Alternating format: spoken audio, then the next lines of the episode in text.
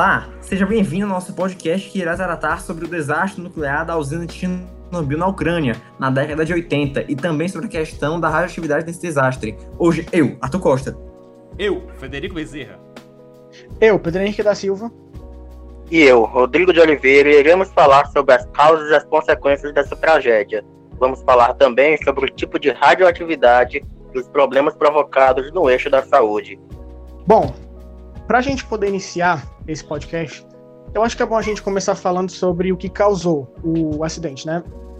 Uh, então, primeiramente, esse acidente ele ocorreu em 1986 e mais ou menos na parte da manhã, a galera que estava dentro da usina já sabia que tinha alguma coisa de errada, porque ainda não tinha nem chegado na metade do dia e o reator já estava com 50% da, da capacidade dele.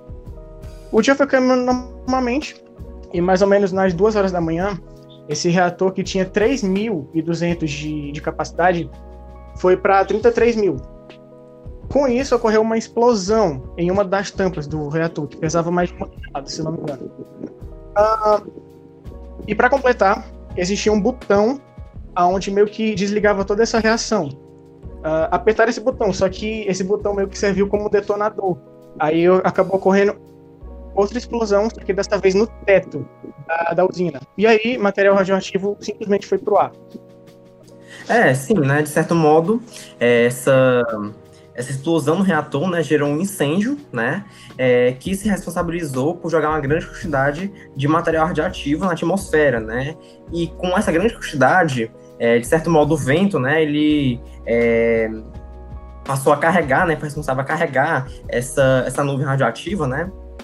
Para outras é, regiões, né? Não só no norte e também no sul de Pripyat, né, que foi a cidade onde ocorreu é, todo esse desastre, mas também em diversos países, como também é, Polônia, Áustria, e eu destaco a Suécia, né, porque a Suécia ela foi um país em que descobriu, né, que e alertou para o mundo também, né, que é, ocorreu essa questão da, da radiação em Chernobyl, né? Que até então o governo soviético, né, da União Soviética, não sabia, né, em que a radiação é, provinha dessa, dessa usina, né? E a, o governo sueco, né, alertou para o mundo dessa grande quantidade de material radioativo. Arthur, hum. só para complementar, né? Cara, é, tem estudos que dizem que essa explosão foi até maior que a de Hiroshima e Nagasaki. Então, pensa no tamanho do estrago que fez. Sim, Entendeu? sim, verdade. Sim. Pois é. Complicado. Realmente, Arthur, isso é muito verdade. E para, para notar o quão perigoso é a radioatividade, a radioatividade é uma propriedade que alguns átomos, como é, o que causou o problema de Chernobyl, que foi o urânio, e o rádio, elas possuem, que elas emitem partículas e ondas, né? É, Existem três tipos de partículas, que são a alfa, a beta e a gama. E a descoberta teve início com um alemão que ele estava investigando os efeitos da luminescência.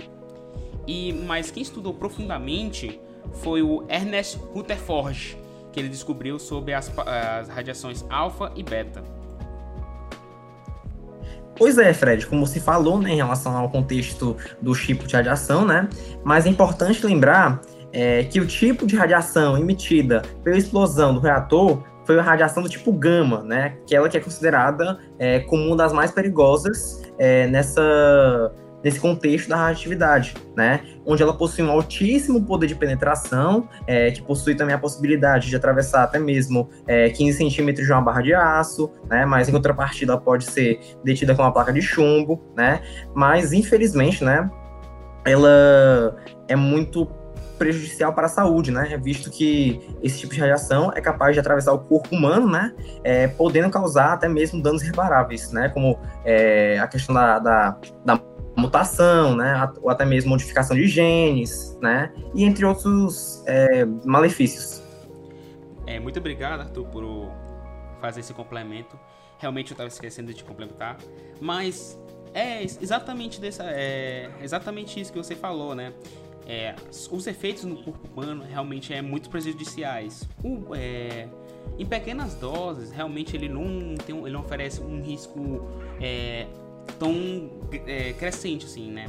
Mas, mas se realmente receber em grande dose, como é realmente muitas pessoas é, aconteceu no Chernobyl, que muitas pessoas receberam muita radiação, ela pode causar alguns sintomas, é, como náusea, é, vômito, anemia, diarreia, febre, né, dor de cabeça e até mesmo as sintomas mais avançados, né, como também pode ocorrer câncer e pode também levar até a morte, né realmente é muito perigoso. Então, tipo, o incidente que aconteceu em Chernobyl, realmente muitas pessoas morreram com, por causa da radiação. E realmente é. Foi triste o evento. Pois é, Fred, eu gostei muito do que você falou aí, porque existem estudos da ONU que falam que houve mais de 3 mil mortos né, por conta dessa radiação e mais de 600 mil afetados. Para demonstrar o quão forte é a radioatividade, né? Acerca de Chernobyl, dá para perceber que o pior do acidente foi o fato do mesmo ter sido completamente evitável. O reator RBMK, que tinha erros no projeto, a equipe despreparada e a falta de perícia no manuseio do equipamento foram fatores cruciais para ocorrer essa tragédia de dimensões exorbitantes. Esses diversos protocolos de segurança que foram quebrados, eu irei agora comentar, começando pelo reator. O reator usado em Chernobyl era conhecido como RBMK, e ele era utilizado amplamente devido ao seu baixo custo de construção, facilitando a sua construção em cadeia. Esse reator, diferente dos reatores mais seguros, usava, além da água como moderador, o grafite. E o grafite, no dia da explosão, ele foi o que fez com que a reação em cadeia não parasse quando faltou a água. E a reação continuou. Não tinha água para resfriar o núcleo e acabou dando na explosão. Mas também a equipe que estava despreparada, porque no dia tinha uma equipe treinada, porém essa equipe fazia parte do turno da manhã é, essa equipe ela acabou perdendo o turno devido a uma alta demanda energética que acabou atrasando o teste que iria ser realizado na usina de Chernobyl.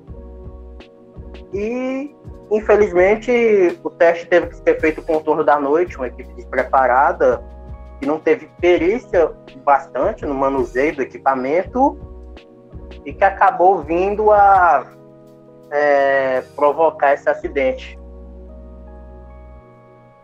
É isso, esse foi o nosso podcast. Muito obrigado por ter nos acompanhado. Até a próxima. E tchau, tchau.